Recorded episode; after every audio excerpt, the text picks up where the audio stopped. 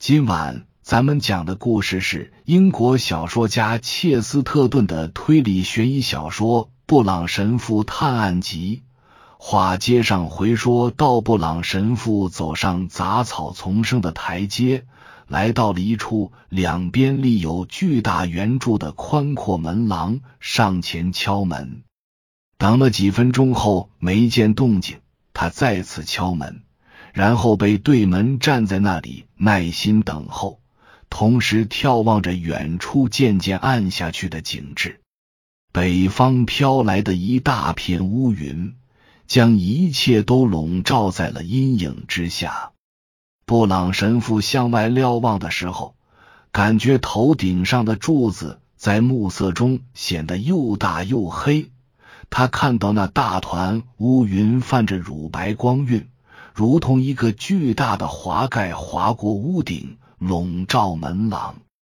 这个有着乳白色边缘的华盖越降越低，似乎要落入花园。渐渐的，这片浓云飘走了，只在冬日的天空中留下丝丝缕缕的银白，映出落日余晖。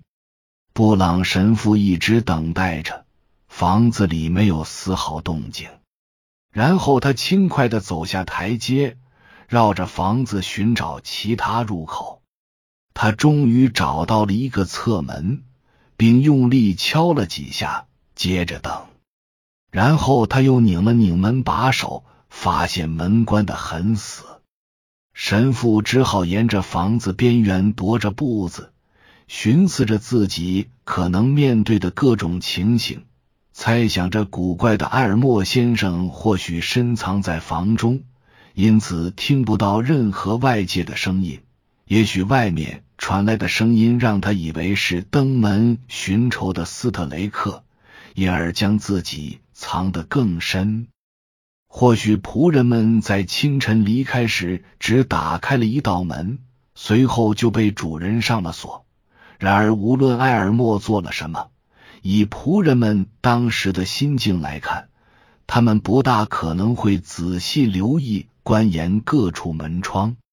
神父继续四处搜寻，这个地方其实并不大，只是透着些许矫饰的气息。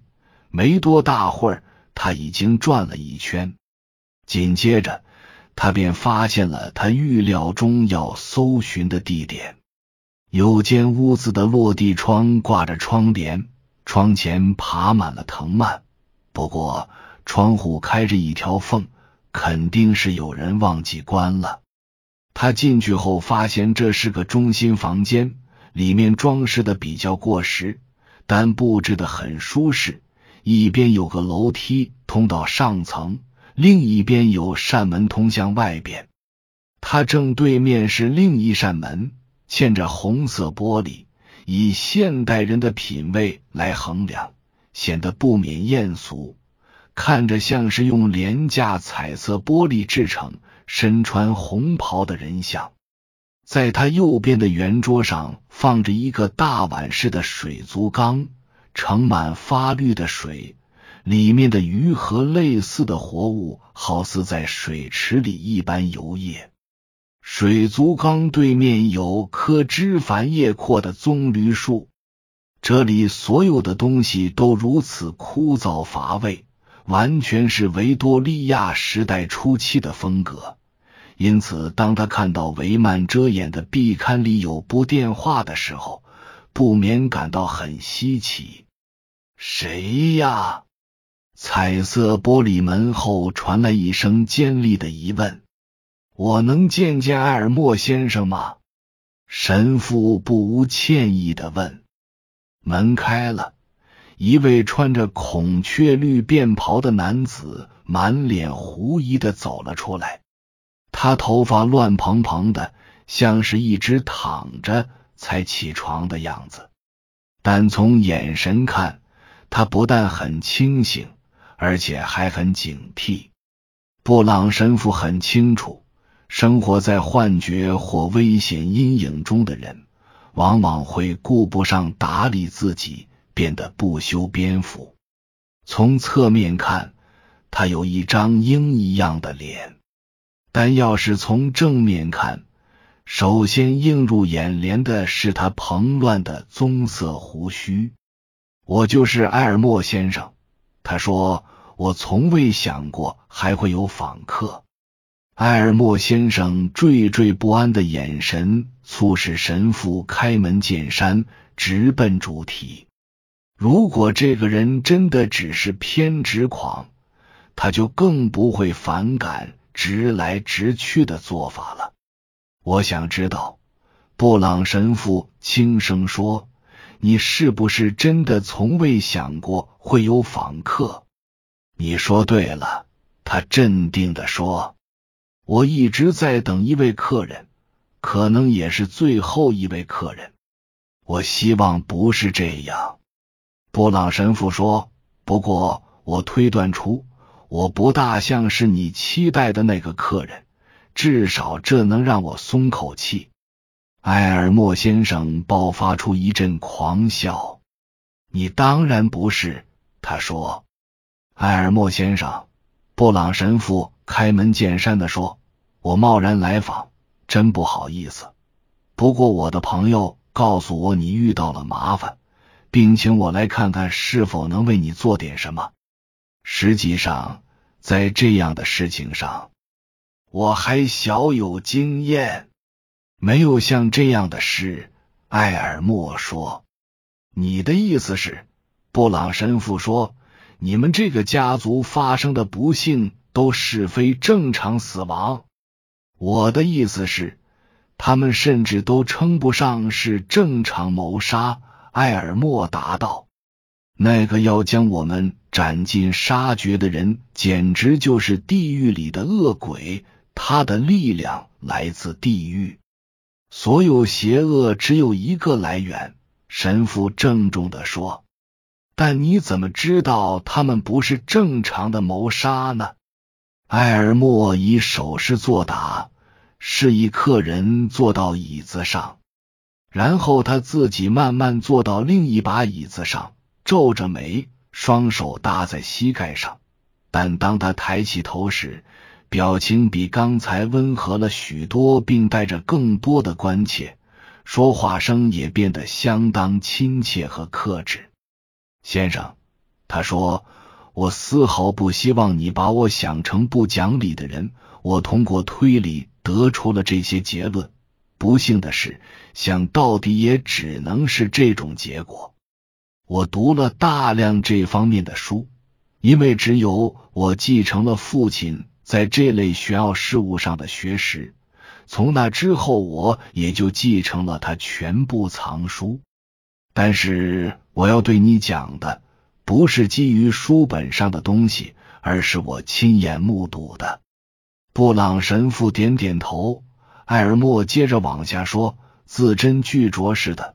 就我大哥的事来说，最初我也不能肯定，在他被枪杀的地方没有发现任何痕迹或脚印，只有丢在他旁边的一把手枪。”但他才收到一封恐吓信，肯定是我们的仇人写的，因为信上有个记号，像个带翅膀的匕首，这是他邪恶可憎的把戏之一。再有就是，据一个女仆说，她在黄昏时看到有东西顺着花园围墙移动，那东西很大，不可能是一只猫。我也没再往下深究。我要说的是，假如凶手真来过，他也没留下任何踪迹。可是，当我二哥斯蒂芬死的时候，情况就不同了。从那以后，我就都明白了。在工厂的大烟囱下面，有台机器在露天脚手架上运转。我二哥被铁锤击倒后不久，我就爬上了平台。除了那个铁锤。我没发现任何其他可以打倒他的东西。不过，我有个重要发现：在我和工厂大烟囱之间冒着厂里排出的滚滚浓烟，但透过浓烟的间隙，我看到烟囱上站着一个像是披着黑斗篷的黑色人影。含有硫磺的烟雾又在我和烟囱之间弥漫开来。当烟雾消散后，我抬头看远处高耸的烟囱，那根本就没人。我是个头脑清醒的人，我要问所有头脑清醒的人：他是怎么爬上那个令人眩晕、无法攀登的烟囱上去的？他又是怎么下来的呢？